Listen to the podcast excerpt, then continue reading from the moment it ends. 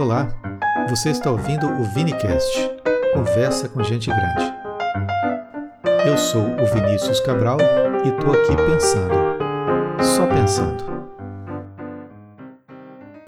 É um trabalho voluntário que nós fazemos, utilizando né, o conhecimento, alguma, alguma coisa que a gente conhece da área de jornalismo, que é a nossa formação acadêmica, tentando ajudar também as pessoas, algumas pessoas que quiserem, obviamente, a compreender um pouco as linhas editoriais dos jornais, como que é, trabalham os jornalistas, como trabalha a mídia, como são colocados produtos, opiniões, tendências nos jornais. E aí nós vamos avaliando isso aqui com a presença de vocês, com a companhia é, agradável de vocês nesse dia, mais uma vez. Ah, essa nossa, nossa live ela fica disponível no IGTV, depois que nós terminamos, nós colocamos lá.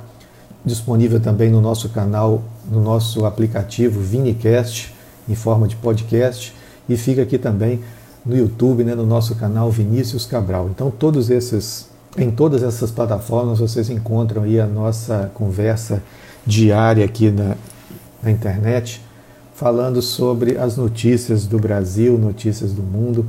E aqui vamos nós.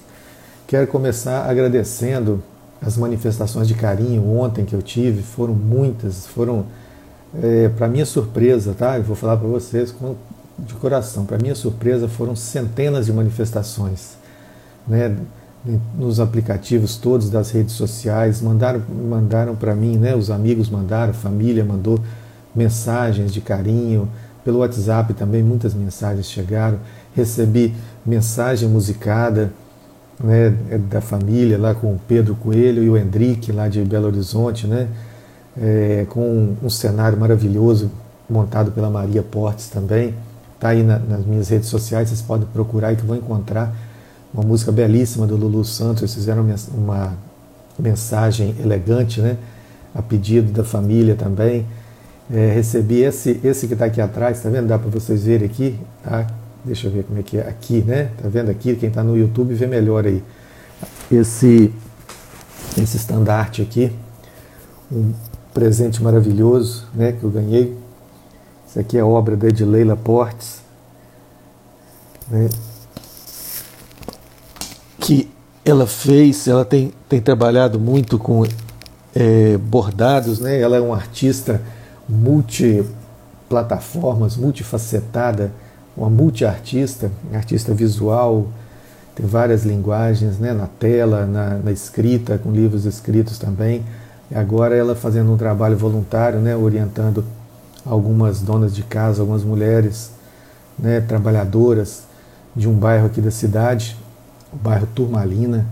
Ela está fazendo um trabalho muito bonito no Instituto Nosso Lar, com, é, com essa linguagem de, de bordado, trabalhando aí é, almofadas né, para geração de renda, para é, desenvolver trabalhos com essas pessoas que têm o potencial, mas não sabem às vezes como se é, como distribuir isso, como produzir.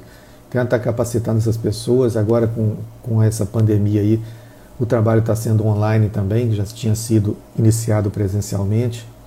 E assim cada um vai fazendo um pouquinho. Assim como nós estamos fazendo aqui também, né? Conversando com vocês sobre essa questão do, dos comentários. Então quero agradecer a todos que mandaram para mim essas mensagens de carinho, algumas muito emocionantes, pessoas dizendo assim que esse trabalho nosso é importante porque tem ajudado a pensar, a rever é, as suas, suas posturas né, diante da vida, diante da, das notícias que correm na rede social.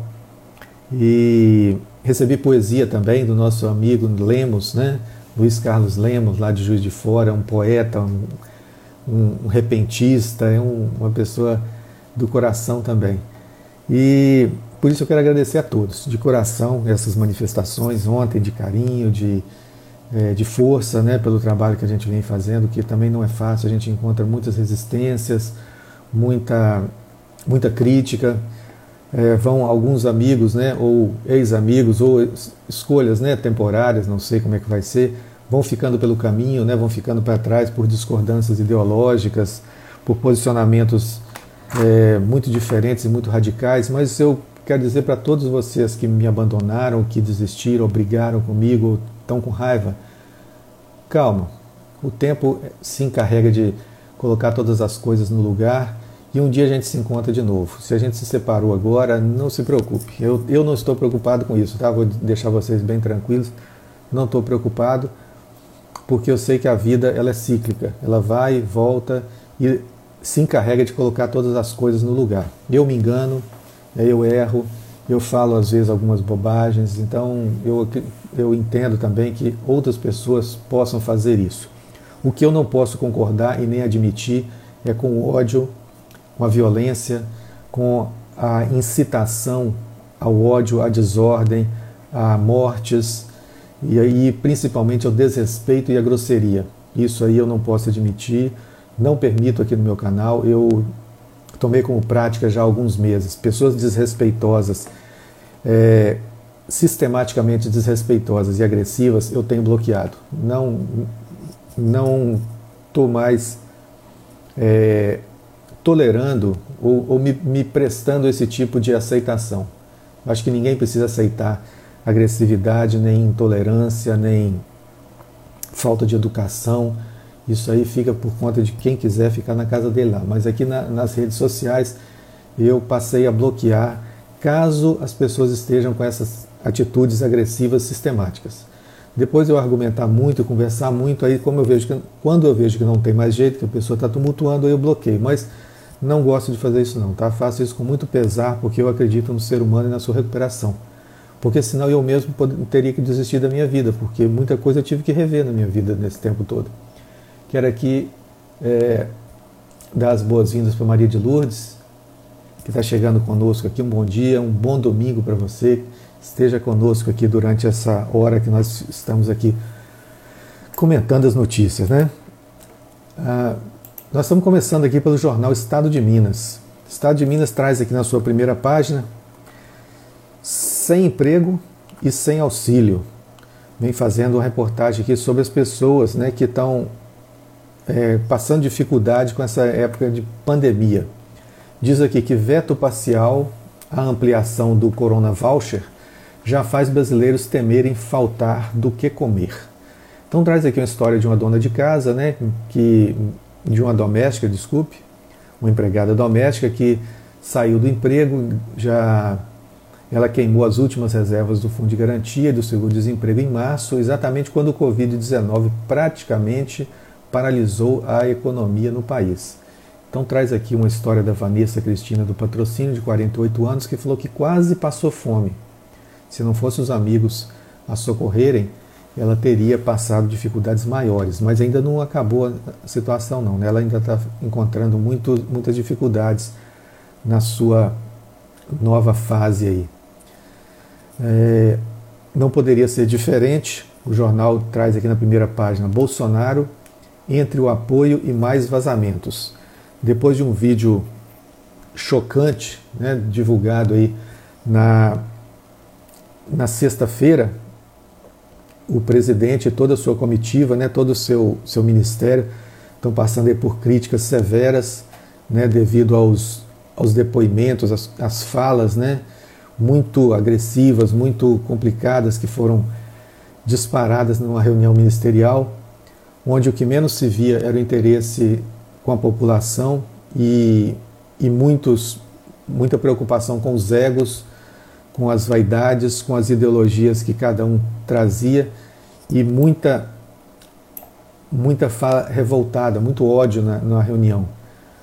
Para falar de controle da pandemia mesmo, pouca coisa se falou. Então dava a impressão que era um, um, um grupo de pessoas é, discutindo seus interesses próprios e de, de Brasil e de melhoria para a população, pouco se falou naquela reunião.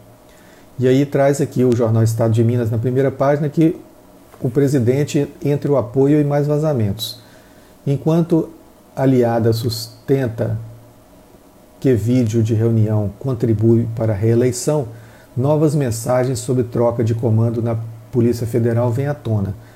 Então, o, o ex-ministro, né, ex-juiz Sérgio Moro, é, tem uma gravação, diz ter uma gravação que foi vazada aí de um inquérito do Supremo Tribunal Federal, dizendo que o presidente já sabia, já tinha avisado para ele em mensagem, horas antes daquela reunião, que iria retirar o, o diretor da Polícia Federal.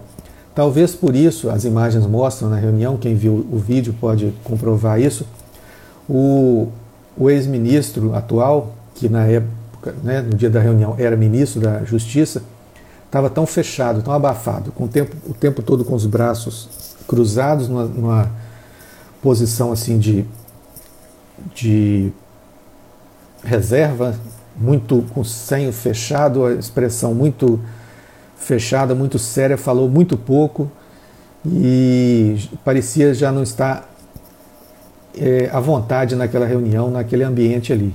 E aí ele já tinha sido comunicado que o, o chefe da Polícia Federal ia ser tirado. Né? O presidente falava que ele, ó, você escolhe o jeito que vai ser, vai ser é, por ofício ou vai ser informalmente mesmo. Então já tinha o presidente já tinha definido. Quando ele tem aquela frase que mudo mesmo, se, se precisar eu mudo o governador, mudo o ministro, mudo quem for que, que precisar, porque tem que proteger minha família, os meus amigos. O ex-ministro já sabia que o, chefe da Polícia Federal já estava sendo retirado do cargo. Então, fala que entra o apoio e mais vazamentos. Né? A situação vai se complicando lá no Planalto. O Estado de Minas traz também aqui que é, 217 mortes, 217 mortes já aconteceram no Estado de Minas Gerais. No Brasil, um total de 23.013 mortes. Continua o número crescente, né, de quarta-feira para cá, o número, ou melhor, de quinta-feira para cá, o número de mortes no Brasil já passou da casa dos 20 mil. Imagina, gente, 20 mil pessoas mortas por causa de um vírus. E os nossos gestores públicos brigando para saber de quem é maior o ego. Nós estamos numa briga política em meio a uma pandemia. É uma coisa muito, muito triste para o Brasil. O mundo inteiro está observando isso boquiaberto, estarrecido com o que está acontecendo. Marco Aurélio Pifano está aqui. Bom dia, parabéns pelo seu aniversário de ontem. Ah, obrigado, Marco. Nós recebemos aí muitas homenagens mesmo ontem e continuamos hoje também com os amigos, né? Obrigado é, pela sua presença aqui também na nossa, na nossa conversa. Juliana Souza chegou aqui também. Juliana Ansouza, bem-vinda, viu? Bom dia para vocês todos. Ah, o governo do estado de Minas Gerais, continuando aqui, é, criou uma comissão de infectologistas para discutir a crise, as medidas a serem tomadas, o direcionamento dos trabalhos a serem tomados. É evidente, né, gente? Se você está trabalhando com uma epidemia, quem você tem que chamar? Não é o exército. O exército, com os canhões, com os metralhadores que tiverem, não vão combater vírus. Isso aí não mata vírus. Isso não traz saúde para a população. Você tem que trazer infectologistas pessoas que entendem de proliferação de vírus, de, de proliferação de doenças, de como combatê-los, as medidas sanitárias, como trabalhar com a saúde. É isso. É muito simples de fazer. Parar de brigar entre si e resolver problemas. Então, o, o governador do estado de Minas né, traz aqui três infectologistas renomados, que é o Carlos Starling, o Unaíto Pinambás e o Estevão Urbano. O Carlos Starling fala: a decisão mais acertada foi o momento de estabelecer regras de distanciamento social. Um infectologista que está falando isso, gente. Olha, olha só. O infectologista falando que a medida mais acertada é o distanciamento social. Aí o Unaí Tupinambás fala: daqui para frente vai ser uma gangorra. Vai e vem. Libera, entra em quarentena e assim vai, né? é, fazendo essa flexibilização de acordo com esse infectologista Unai Tupinambá. E o outro, que é o Estevão Urbano, fala uma coisa um tanto curiosa que me chamou a atenção. Precisamos infiltrar, entre parênteses, a prevenção nas almas das pessoas em bairros mais periféricos. E aí, na matéria mais lá dentro do, do jornal, ele fala que precisa infiltrar a ideia nos corações e nas mentes da periferia. Ótimo, concordo com ele perfeitamente. Mas precisa é, infiltrar também, senhor Estevam Urbano, dinheiro no bolso das pessoas. Precisa infiltrar comida na barriga das pessoas, no estômago, porque as pessoas estão passando fome nas periferias. Então, medidas econômicas de ajuda governamental precisam urgentes serem melhor implementadas e melhor observadas. Vemos o caso aqui da, da é, como é que é o nome da empregada doméstica ali da primeira página, né? Então a, a situação é séria, grave, envolve muitos setores da sociedade, muitos muitos aspectos, né, da, dessa análise aí. Então é preciso o Estado estar unido, os gestores públicos estarem unidos num só objetivo, um objetivo em primeiro lugar: salvar as pessoas. Porque se as pessoas não tiverem salvas, não tem economia, não tem lazer, não tem eleição é, para prefeito e para vereadores agora no final do ano, não tem nada disso. As pessoas precisam ser salvas em primeiro lugar. E para ser salva, precisa ter medidas de alimentação para aqueles que não estão tendo renda e também medidas sanitárias, medidas de saúde e também proteção dos médicos, enfermeiros, técnicos, recepcionistas, motoristas de ambulância, para que a população se estruture emocional, psicológica e financeiramente para poder combater, porque as pessoas já começam a sair para a rua desesperadas em alguns lugares para poder fazer gerar renda, porque a crise já vinha acontecendo, a crise econômica vinha. Agora, junto com a crise econômica, é o que eu tenho repetido aqui diversos dias, né? em cima de queda coice o cavaleiro caiu ainda leva um coice do cavalo. Então, em cima da crise que já, já havia acontecendo, já vinha acontecendo, vem agora essa crise de saúde. Então, o, todo o sistema está sendo posto à prova e posto em colapso. E o nosso presidente da República, ao invés, com todo respeito ao cargo, ao invés de trabalhar pelo povo, pela população, ele continua incitando ódio ódio à esquerda, ódio a comunista, ódio ao PT, ódio aos governadores, ódio aos prefeitos, ódio aos médicos, ódio à população que não quer é, sair de casa, ódio a quem está fechando o comércio. Não pode isso. Não pode. Está na hora de mudar esse discurso e começar a trabalhar pelo povo. Aliás, aliás, esse discurso foi desde a época da, da campanha eleitoral, né? Vamos deixar claro aqui que ele não está fazendo nada que seja novidade. Ele já dizia que ia fazer isso mesmo. Mas a população escolheu, então agora mudou a situação, a situação se agravou, então é hora de cobrar de uma forma diferente. O jornal Estado de Minas continua aqui dizendo que vaias e mitos, né, que o presidente ontem saiu novamente à rua, foi comer o pastel dele lá na, na, na Asa Sul, e no plano piloto, né, e aqui está ele sem máscara, comendo o pastelzinho dele, ou pão de queijo, não, não dá para ver na foto direito aqui, e dizendo que agora a coisa mudou um pouquinho. Ele, ele ouviu gritos de mito, mas também vaias e panelaços. Então a coisa está complicando para o lado dele, ele vai se blindando cada vez mais, né, trazendo cada vez mais gente do exército para perto dele, desconsiderando os técnicos. Uma aguinha aí? Vai uma aguinha com a minha caneca do pensador. cada vez trazendo mais militares e menos técnicos. Né? Vale aqui dizer que colocou 14 pessoas a mais no Ministério da Saúde, 14 pessoas, é, segundo ele, da confiança deles, todos militares, mas nenhum ligado à área de saúde, nenhum deles é médico. A, a, alega que são técnicos. Cada um tem a sua a sua razão né, de tomar as decisões. Exoneração à revelia de Moro.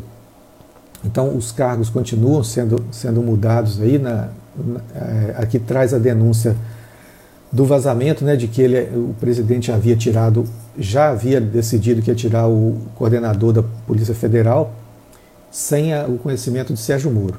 Mas aqui traz a notícia grande, exoneração revelia de Sérgio Moro, mas traz aqui Regina Duarte de dentro do carro, é, dando um tchauzinho. Então, é uma, uma notícia esquisita que o jornal às vezes publica. Para a gente ficar atento com isso também. Mostra uma e fala de outro. Isso acontecia muito no caso é, do impeachment da presidente Dilma. Abro aqui um parêntese, sem, sem de, de, defender ninguém, sem defender partidarismo. Estou falando aqui de jornalismo. Na época do, do, do, impeachment, eu me lembro muito bem que eu já fazia esse, essa observação, e há muitos anos eu faço isso, desde o meu começo do jornalismo na universidade. É, as notícias surgiam, estampa assim, é, crianças, aumenta o número de, por exemplo, tá? Aumenta o número de crianças indo aos parquinhos no, no estado de São Paulo. Aí vinha que as mães estão levando as crianças, tal, tal, lá no finalzinho, porque a presidenta Dilma está querendo fechar os parquinhos. Então toda notícia vinha no final, eles davam a martelada na Dilma, ou no Lula, ou no PT. E agora que o jornal também traz aqui exoneração à revelia de Moro e traz Regina Duarte. Então, às vezes o jornalismo, os jornalistas, né, os editores, né, vou colocar aqui bem que quem comanda as matérias nem sempre são os jornalistas, não. Eles fazem, né, os jornalistas fazem as matérias, mas na hora que mostra para o editor, mostra para o dono do jornal, mostra para quem paga realmente os anúncios no jornal, fala assim, não, isso aqui você não pode falar não. Isso aqui você tem que mudar, você pode até falar isso aqui, mas fala com outras palavras, porque isso aqui você está prejudicando o meu candidato, ou o meu afeto, o meu protegido, ou então, oh, não, isso aqui não foi suficiente não, porque isso aqui não está batendo o suficiente em tal pessoa, tal instituição, tal produto, não está dando aquele cunho de é, intensidade que nós queremos dar aqui nessa matéria não. Então tem isso, as tendências jornalísticas, é, a formação de opinião, formação de novas tendências, tudo isso perpassa o campo da mídia. Os jornais não apenas informam, eles criam tendências também. Aqui e aí surge agora um novo, vou colocar entre aspas, mas entre aspas em negrito, tá? Bem bem negrito mesmo, porque não é, não é. O, o, surge um novo jornalismo, não é jornalismo. O nome aqui seria comunicadores, porque eles se comunicam. Quem são eles? Os youtubers. Brasília. Apoio de youtubers. O presidente Jair Bolsonaro recebeu na manhã de ontem, no Palácio da Alvorada, um grupo de youtubers de perfil pró-governo. O encontro contou com a presença de deputada, da deputada Carla Zambelli, do PSL de São Paulo, e Bia Kisses, PSL do Distrito Federal. A visita dos youtubers, que não constava na agenda oficial do presidente, aí já abre um sinal, né? Dois sinais. Um é que o jornal quer dizer que o, o presidente está abrindo precedentes na agenda para youtubers que o, o apoiam. Esse é o primeiro, é, o primeiro indício, né? primeira mensagem que é passada na, na reportagem aqui. O primeiro. O segundo é que o presidente conta com, com o apoio desses youtubers. Quem que é youtuber? Gente, vou assim, só clarear aqui, talvez alguém não saiba, é meio difícil, mas deixa eu clarear um pouquinho. Youtubers são aquelas pessoas que, por fazerem vídeos no YouTube, se tornaram famosas, famosíssimas. São pessoas aí que têm um milhão de seguidores, dois, dez, trinta milhões de seguidores, e todo dia estão lançando vídeos, ou toda semana lançam vídeos e como o pessoal fala aí, a juventude tem falado, né? e bombam. Os, os, os vídeos têm bombado na internet, aí gerando tendências, vendendo produtos, né? É, passando opiniões. Então, esses youtubers, o presidente Jair Bolsonaro sempre contou com a ajuda deles e também de alguns criadores de fake news que está sendo investigado isso aí no, nos órgãos de justiça competentes. Eu estou falando aqui da matéria. Aí, a visita dos, dos youtubers não constava na agenda oficial do presidente. Ocorre após a liberação do sigilo da reunião ministerial. Então, por aí a gente já vê a tendência né, do que foi discutido nessa reunião. A deputada Carla Zambelli afirmou que os influenciadores, olha bem, influenciadores, é isso que a gente está falando aqui, comentaram sobre o vídeo do café da manhã com o presidente e apresentaram a impressão que os seus seguidores tiveram. Não teve uma impressão negativa sobre o vídeo na visão desses youtubers, porque o público deles é bolsonarista. Disse e acrescentou: assim é o que todo mundo está falando. Esse vídeo praticamente reelegeu o presidente antecipadamente. Há polêmicas, há controvérsias de que elegeu o presidente antecipadamente. Pode ter eleito, né? É uma tendência também. Isso aí é uma guerra de narrativas, de discursos, mas como pode também ter aberto a tampa do caixão, né? porque a partir disso aí foi pedido também, é, foi solicitado pelo Supremo à Procuradoria-Geral da República o confisco do celular do presidente e do seu filho também, Flávio Bolsonaro. Acontece que ontem, numa matéria, numa, numa entrevista, a Jovem Pan, uma emissora de rádio declaradamente a favor do presidente, esse mesmo presidente disse ipsis literis, só entrego o celular se eu fosse, só entregaria o celular se eu fosse um rato. Não vou entregar de forma nenhuma. Para entregar, eu teria que ser um rato. O Supremo tinha que ser mais responsável. O ministro tinha que ser mais responsável, porque o meu celular é pessoal e traz ali conversas minhas com outros chefes de Estado, assuntos que não podem ser revelados. Ele está considerando que vai ser revelado? Está se rebelando contra a justiça, o poder supremo do, do país? Está se colocando diferente dos demais cidadãos do, do mundo?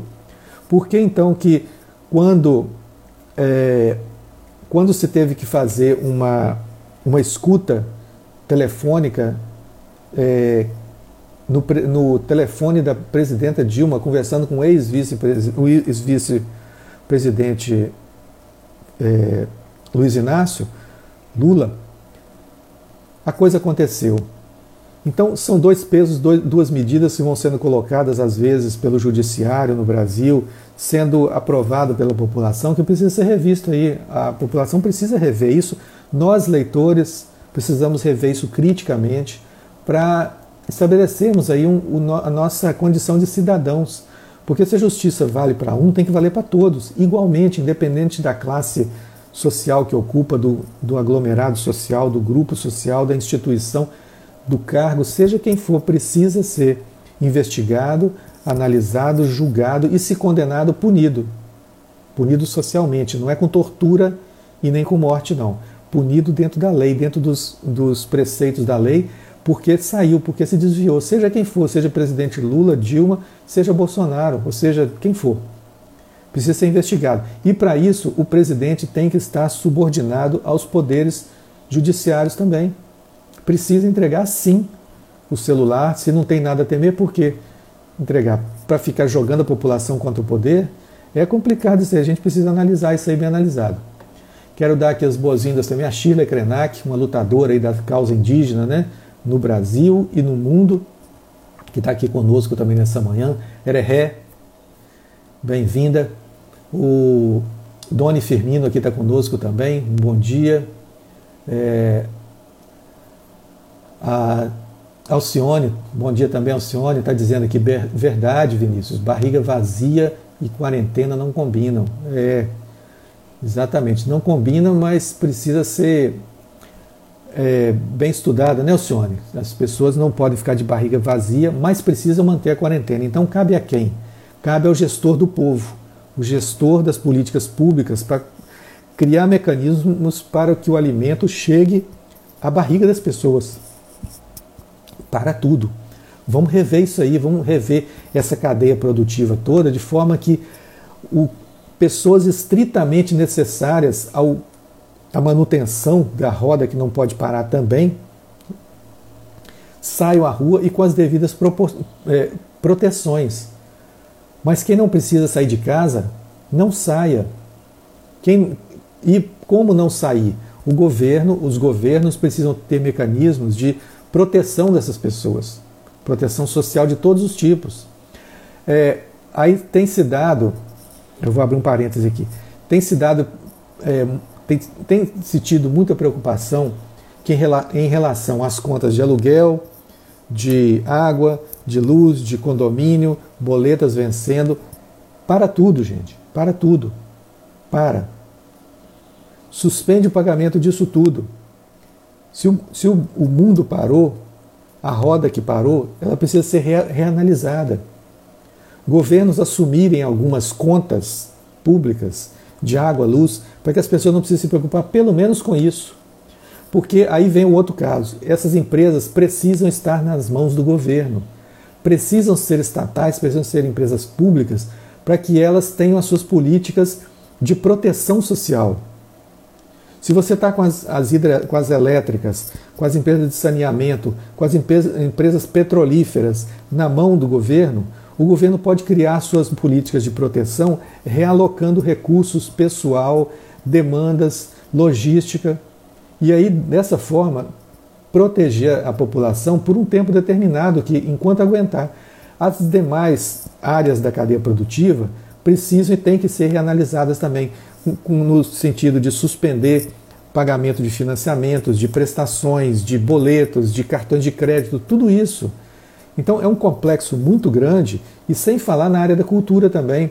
Criar mecanismo para que os, os, os artistas continuem produzindo e se mantendo porque eles não podem mais agora trabalhar com, com contato social.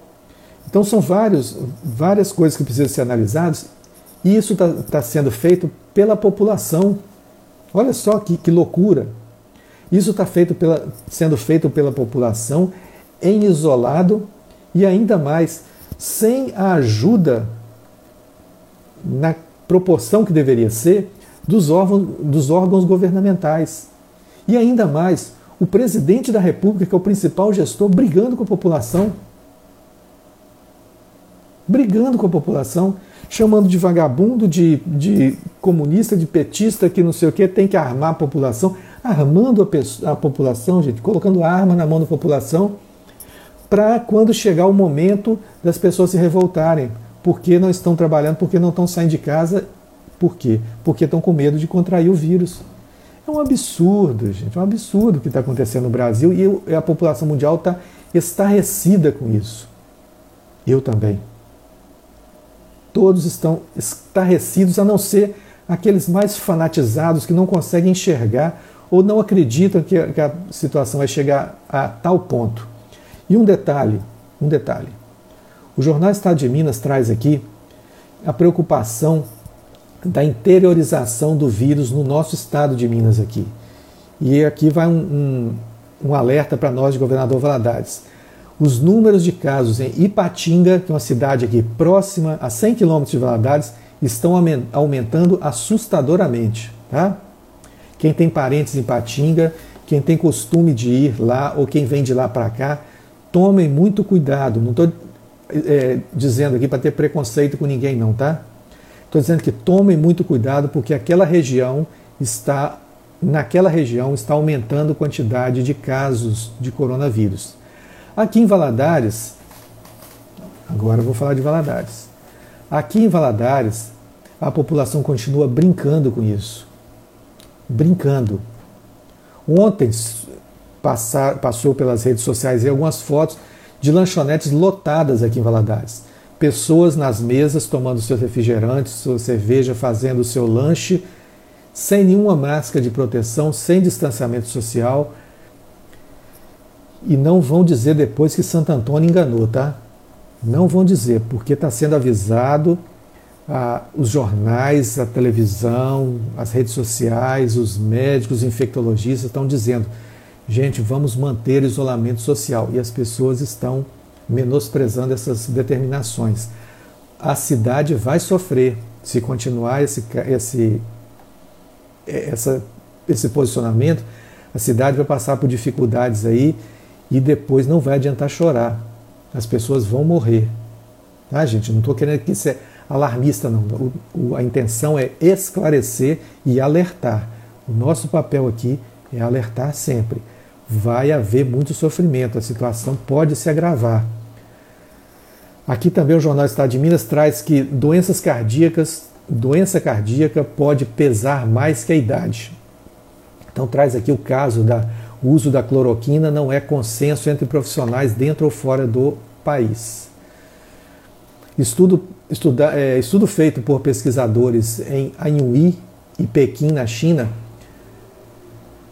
elencou por meio de pontuações os fatores de risco ligados à Covid. Na pesquisa, as doenças cardiovasculares tiveram peso superior à idade dos pacientes, mesmo considerando que os idosos tendem a ter quadros mais graves da enfermidade. Então está alertando aqui que há o uso indiscriminado, vou deixar bem claro, o uso indiscriminado da cloroquina tem preocupado muito os médicos porque tem afetado questões cardíacas, tem interferido em questões cardíacas, porque, segundo eles, é, na pesquisa das doenças cardiovasculares tiveram peso superior à idade dos pacientes. Então, é, as doenças, as pessoas que já têm problemas cardíacos precisam ir ao hospital, eles estão tendo dificuldade para encontrar leitos e juntamente com isso tem essa coisa da cloroquina agora que pode afetar também é, as questões cardíacas. Eu não vou falar muito sobre isso porque eu, aliás, eu não posso nem falar sobre essa questão é, em termos científicos porque eu não sou médico. Né? Deixo para os médicos falarem. Eu estou dando a notícia aqui do alerta também dos médicos com relação a esse, essa cloroquina. É, aqui a Juliana, é, opa, deixa eu ver aqui, passou aqui uma mensagem a Janete Teacher, né, deve ser uma professora de inglês, estou é, fora do Brasil e morrendo de vergonha. Até quando, meu Deus? O que ainda falta acontecer para os Minions acordarem? Janete, eu compreendo sua, sua preocupação, é, com todo respeito, tá? mas eu não gosto muito dessas coisas de Minions, né, de Bolsominions, de petralhas eu acho uma estigmatização, de, uma generalização de pessoas que muitas vezes estão sendo usadas. Então eu acho que está na hora de nós é, repensarmos isso aí também. Com todo respeito, tá? A sua opinião aqui, muito bem-vinda. Né? É, uma, uma, é uma coisa que tomou volume né, nos últimos anos aí, chamar as pessoas por, por designações, aí, ou você é isso ou você é aquilo né, não existe meio termo dentro dessas facções, dessas faixas, né, que é, é, votaram em fulano ou cicrano, podem ter pessoas bem intencionadas? Pode, sempre tem. Existem pessoas enganadas, existem pessoas mal informadas. Então eu, eu particularmente, tá, respeito a sua opinião, mas eu não gosto dessas denominações pejorativas não, porque quem ontem foi bolsominion hoje pode ser passar a ser petralha e vice-versa. Mas o que nós temos que trabalhar é com o esclarecimento das pessoas. Mostrar para essas pessoas, as que são religiosas, por exemplo, que essa bandeira levantada pelo presidente, Deus, é, bandeira, Brasil, armamento, não cabem. Como é que um religioso fala em Deus e fala em armamento junto? Isso é loucura, isso é falta de, de raciocínio, de, de bom senso, de pensamento. Então, esse tipo de coisa, é, algumas pessoas não perceberam. Quando você toca no assunto com muita muita, muito cuidado, né? Se, tentando se colocar do lado da pessoa para compreender o ângulo de visão dela, a gente pode estabelecer um diálogo. Evidentemente que existem aquelas pessoas mais radicais, dessas a gente pode manter um afastamento e é necessário também para a nossa saúde. Tá? Então a sua, sua, é, a sua vergonha é, ela é válida sim. Né? Eu também passo a chamada vergonha alheia, né? Vergonha de você se sentir na mesma espécie, né, espécie humana, de pessoas que estão falando coisas dessa natureza. Eu odeio índio, eu odeio essas coisas indígenas, eu odeio tal coisa. O outro ministro fala na reunião lá que nós temos que aproveitar enquanto a mídia, esse foi o Ricardo Salles, vou dar o um nome aqui, tá? Para ficar bem atento. Ministro do Meio Ambiente falou isso com todas as letras. Nós precisamos, enquanto a a mídia está toda voltada para coronavírus, para tal coisa assim, e nós passarmos o nosso, os nossos projetos infralegal. Sabe o que é infralegal? Na hora eu peguei o celular, fui lá procurar na internet, no dicionário lá, o que, que significa? É que está em oposição à lei. Então aproveitar que a mídia está distraindo a população e entrar com as coisas infralegais, as coisas que estão fora da lei, que são liberação de desmatamento, de, de garimpo na Amazônia, de matança de indígenas, de, de povos indígenas, de invasão de floresta, quer passar esses adendos na surdina, na calada. Isso é coisa assim vergonhosa. A gente vê o presidente do Banco do Brasil falar: olha, já que nós temos no Brasil, temos a Caixa Econômica Federal e temos o BNDES, para que Banco do Brasil? Podemos é, muito bem é, desfazer do Banco do Brasil. E aí o ministro da Economia fala de lá, tem que acabar logo com essa de Banco do Brasil. Então isso é um patrimônio do Brasil criado para gerir e fomentar as políticas de agricultura, políticas de empréstimo, de financiamento, de indústria, do comércio e principalmente dos grãos de alimento para a população. Então, quando você tira é, conquistas do povo, conquistas dessa natureza, a gente tem que ficar com vergonha mesmo, Juliana, tem mesmo. É, e você completa aqui para nós que o calçadão da ilha estava lotado ontem. Muitas crianças, bebês, mais lanchonetes sem nenhuma proteção. É isso aí, né? A população vai vai fazendo suas escolhas. A Janete Teacher né, fala que no Canadá ficamos dois meses em quarentena e as lojas estão abrindo, mas a população ainda usa máscara o distanciamento social permanece.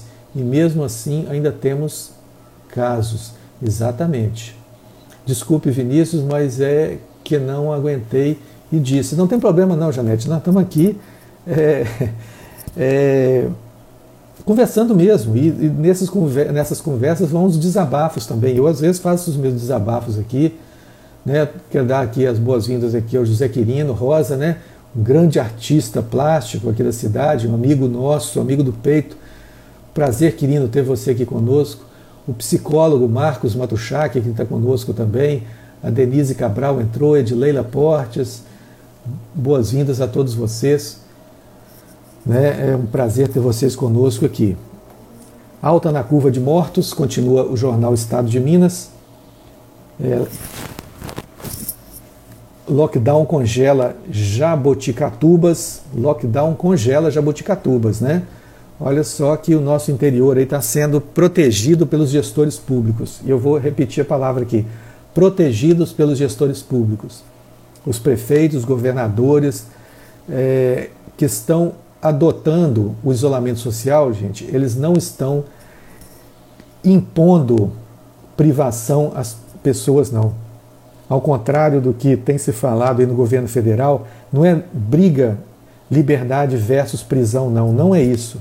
É proteção versus matança, versus mortes.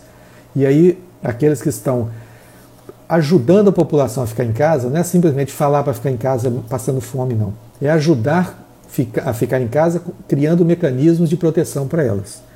Então, esses que estão conseguindo fazer isso com as suas populações estão evitando que os casos se alastrem pelas suas é, regiões de gestão. Aqui traz que a flexibilização também no transporte de BH, que os ônibus começam a circular em maior quantidade e que o governo municipal já permite usuários sem assento, as pessoas andarem a pé, viajarem a pé nos ônibus. Mas existem medidas sanitárias como álcool em gel à disposição. É, o José Quirino está dizendo aqui para nós que estou aqui pintando e de repente paro um pouco e te vejo aí falando, o que, muitos, o que muito aprecio ouvir. Avante, meu caro, abraços. Obrigado, Quirino. Continue nas suas pinturas maravilhosas. Inclusive, gente, sigam o Quirino aí nas redes sociais, que Quirino tem obras maravilhosas de, de pinturas de entalhe em madeira também. Ele pode fazer aí né, entalhe sob encomenda, né, de, de aquela, aquelas placas né, de mensagem, de nomes aí para as pessoas. E tem os seus quadros também que estão sempre à venda, são quadros maravilhosos para você colocar na sua sala, na sua casa, na empresa. Né? Ele tem uma linguagem própria, muito colorida, muito surreal. Vale a pena conhecer a obra do Quirino. Quirino Rosa, sigam aí na, no Instagram. Aqui o Jornal Estado de Minas está também que trégua na China, que os casos lá estão diminuindo. Né? Na fé, aí já, é já vira um pouquinho para o outro lado. Os, os jornais têm trazido muito essa polarização da geopolítica. China versus Estados Unidos. Lembrando que antes era China versus Rússia. China é, era, desculpa, Estados Unidos versus Rússia. Estados Unidos versus terrorismo, Estados Unidos versus comunismo, e assim vai. Sempre os Estados Unidos na, na, nos holofotes né, da, da interferência internacional, na tentativa de interferência. Né? Na fé de Trump, o presidente dos Estados Unidos, Donald Trump, exigiu que os governadores permitam a abertura dos templos religiosos imediatamente, à medida que o país relaxa gradualmente as restrições para conter o Covid-19.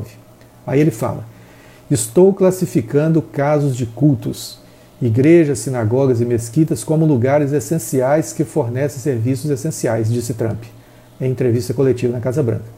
Os governadores precisam fazer a coisa certa e permitir que esses locais de fé importantes e essenciais sejam abertos agora neste final de semana. Então o presidente vai forçando a barra, né? forçando algumas aberturas de contato social e as consequências vão surgindo. Né? Traz aqui o estado de Minas também. É,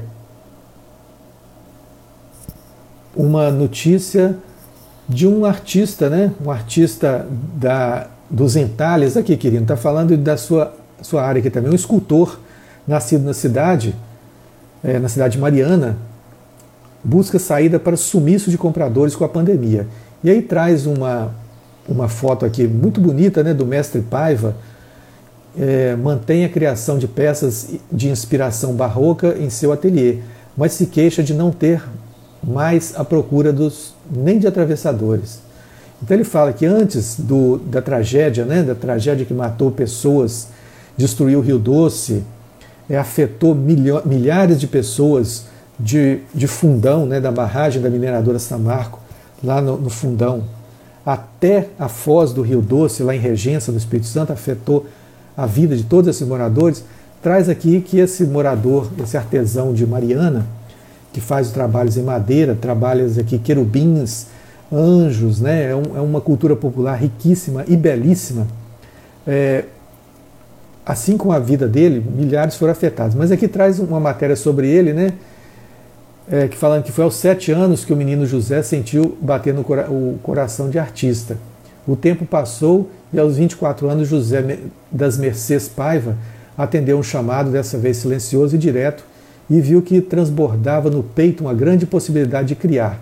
E aí começou a fazer as peças em, em entalhes na madeira e, e falou que o que vale mesmo é a paixão que, que meu celular agora pede alimentação também.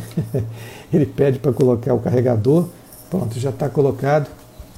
É, e aí ele fala que até então que ele era sujeito aos atravessadores que compravam, né? Por preços muito baratos e colocavam no mercado as suas obras. Mas ainda, ainda conseguiu, através dessas pessoas, que no caso é, ainda é, né, isso precisa ser observado com muito carinho também, ainda é, é um mal necessário, porque às vezes o artesão não tem como escoar a sua produção, vender os seus produtos, não tem espaços para isso, feiras, é, lojas, não, às vezes não tem, não tem isso. Então pessoas vão lá, compram pechincham, joga o preço lá embaixo e aí o artesão, para não ficar passando fome também, ele vende. E aí essas pessoas colocam por 3, 4, 10 vezes o preço daquela peça lá na sua loja. A, a argumentação nisso é que o mercado é assim, ok, são as regras de mercado, mas podem ser revistas também. E ele fala aqui que essa, essa condição aí, até essa condição está se acabando, porque acabaram os visitantes das cidades históricas, é, primeiro veio com a tragédia da barragem, agora vem essa situação do coronavírus. E aí não tem mais como vender e a situação está muito complicada para ele. Então vão dar um alerta aqui né, para o setor de cultura também no Brasil e Minas Gerais que a coisa não anda bonita não. Anda muito complicada por sinal. Aí traz aqui também o jornal de, no Caderno de Cultura que um trem chamado Autoritarismo, é uma série que estreia nesse final de semana na, na Netflix chamado O Expresso do Amanhã, adaptada de um longa-metragem do diretor de, de, Parasita, aquele filme que ganhou o Oscar, né? fez um sucesso aí no, no última entrega do Oscar nos Estados Unidos. E no fundo do trem vivem 400 pessoas que trabalham para o seu funcionamento e não têm nenhum direito assegurado. Evidentemente que esse, essa série, que eu ainda não assisti, mas pela matéria aqui, parece que faz uma, uma analogia, né? Faz aqui uma denúncia né, das, dos trens, dos trens da economia, dos governos que estão aí desgovernados rodando o mundo, onde as pessoas trabalham e o seu funcionamento não tem nenhum direito, né? sem direitos, sem condição mínima de conforto. Então o Jornal Estado de Minas traz aqui que o, o, o balcão, o, desculpa gente, traz aqui que o, o grupo Galpão lança projeto que estimula profissionais das artes cênicas a refletirem sobre o seu ofício, que, é, que são as artes cênicas. Edital prevê o pagamento de cachê agora e as peças serem apresentadas quando o isolamento acabar. Fica aí, gente, é, um lançamento aqui do Galpão, do grupo Galpão, que em primeiro lugar ele está incentivando aqui a ideia é reunir textos reflexivos dos mais variados gêneros sobre as consequências da pandemia sobre o teatro e os profissionais dedicados a ele. Então, o, o Galpão está incentivando os próprios artistas das artes cênicas escreverem sobre si, sobre as suas experiências, sobre casos, né, sobre fatos envolvendo essa pandemia. E, ao mesmo tempo, eles estarão em atividade mental, laboral e exercitando a escrita, exercitando o raciocínio, né, a observação, porque a escrita favorece tudo isso. Aí fica aqui uma dica: você está escrevendo as suas histórias? Vocês estão escrevendo? Vocês aqui do YouTube? Estão escrevendo suas histórias? Aproveita esse espaço, tem um computador aí, entra um dia, uma hora por dia, escreve lá suas anotações, faz a sua percepção, faz um diário. Depois pega esse diário e transforma em um livro, um livrinho, um livreto, em, em e-book. Né? As, as, tecnologias estão muito fáceis né, atualmente. Quem precisar de ajuda aí, gente, me faz um contato no direct aí. Eu posso dar algumas dicas depois também de como fazer isso aí, dar algumas ideias, né? Se servirem. Então, o, o grupo Galpão, o Galpão, é, abriu um edital para ajudar artistas e grupos sem trabalho que enfrentam dificuldades financeiras durante a quarentena. O Galpão lançou o edital Reencontro Mostra de Teatro em BH. As apresentações ficarão em cartaz depois do fim do isolamento, mas os cachês entre R$ 1.200 e R$ 3.200 serão pagos antecipadamente. Aí, gente, eu vou lançar, eu vou pegar esse, essa, essa coisa maravilhosa, né, fantástica que o Grupo Galpão está fazendo e lançar aqui uma ideia. Nós somos aí candidatos a pensadores, né, a reinventadores de um novo mundo. Então vamos pensar nisso. Por que não fazer a bolsa? Se já tem uma bolsa no mercado aí, bolsa do dólar, bolsa de ações, bolsa do ouro, bolsa do petróleo, dos gêneros alimentícios, por que não fazer também a bolsa da arte, dos artistas? você comprar uma produção antecipada. É, tem as leis de financiamento, lógico, mas por que não pensar melhor nisso aí? Criar uma bolsa é, para que os artistas possam criar suas produções, vender antecipadamente e depois facilitar isso para o público. Né? E aí, dependendo da, da aceitação, da qualidade disso aí, da, do teor de cultura e de, é, de benefício que traz para a população, criar-se criar um ranking de, de empresas, né, de artistas, de movimentos sociais aí, para que se possa observar com clareza quem é que está fazendo o que no Brasil. Deixar isso claro para a população. Quem faz arte ou quem só ganha dinheiro. Né? Quem está interessado na, na, população, na educação, na, no, na circulação de bens de, de cultura e quem está interessado só em ganhar dinheiro, quem está fazendo só coisas apelativas, vendendo produtos, sendo usado né, por marqueteiros aí para ganhar dinheiro. E deixando claro, gente, não é proibido ganhar dinheiro, não. A questão é ganhar dinheiro honestamente, com ética, com, com benefícios para a população como um todo. Tá? Ganhar dinheiro não é pecado, não, tá? Vou falar aqui. O Zé Quirino está dizendo aqui, triste para nós artistas, mas sempre acreditei na arte. Vou alimentando o corpo e a alma com ela.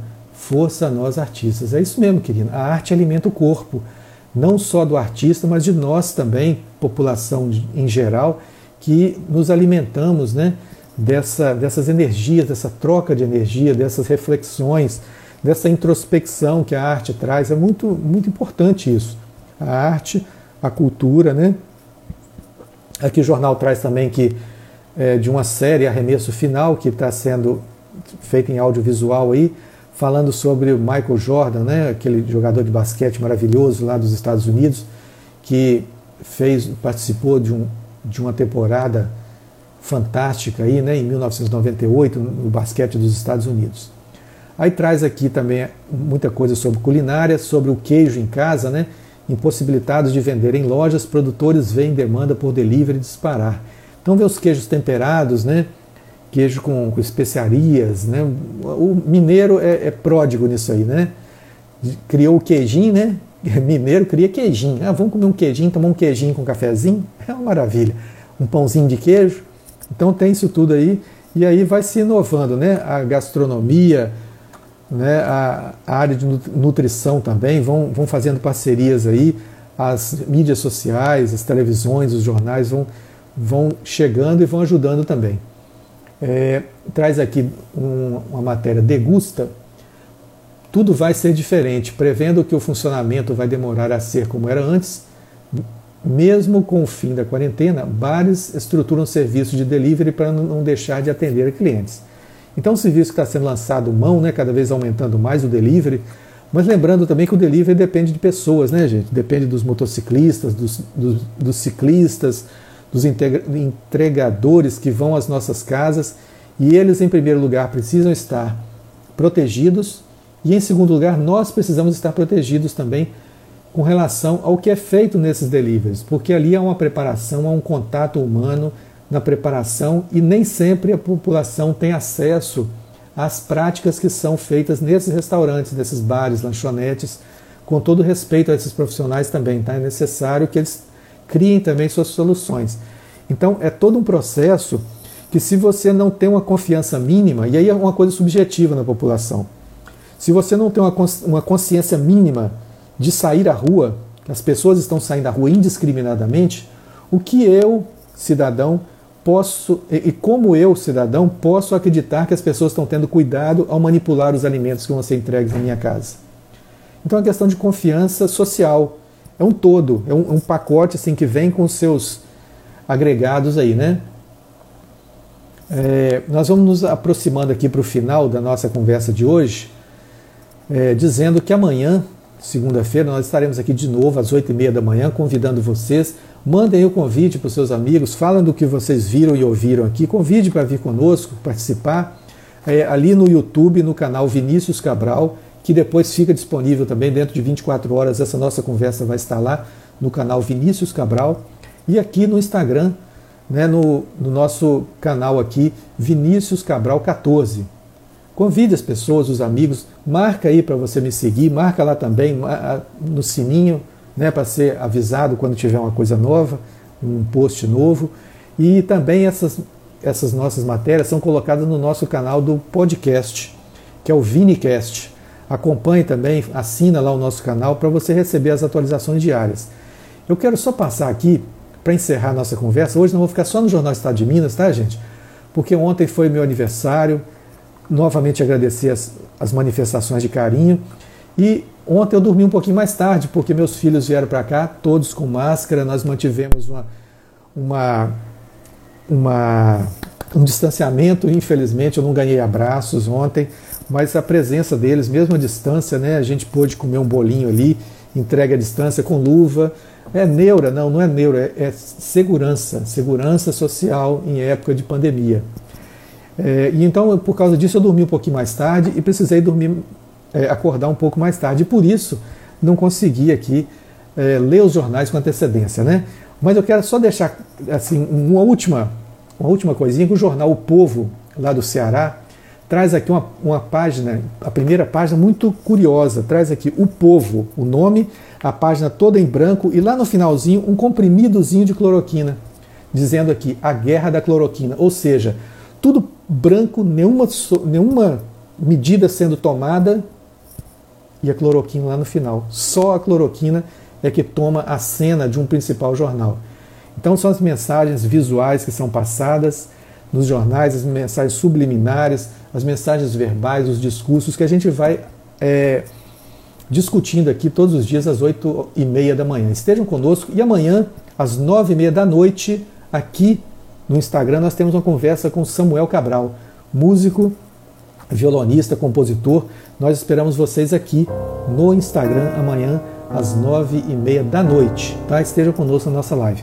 Um abraço a todos, um bom domingo, um bom final de semana e nós vamos encerrando a nossa live de hoje. Obrigado pela companhia de vocês, por todos que estiveram aqui. Estejam conosco aí todos os dias às oito e meia da manhã e amanhã às nove e meia da noite.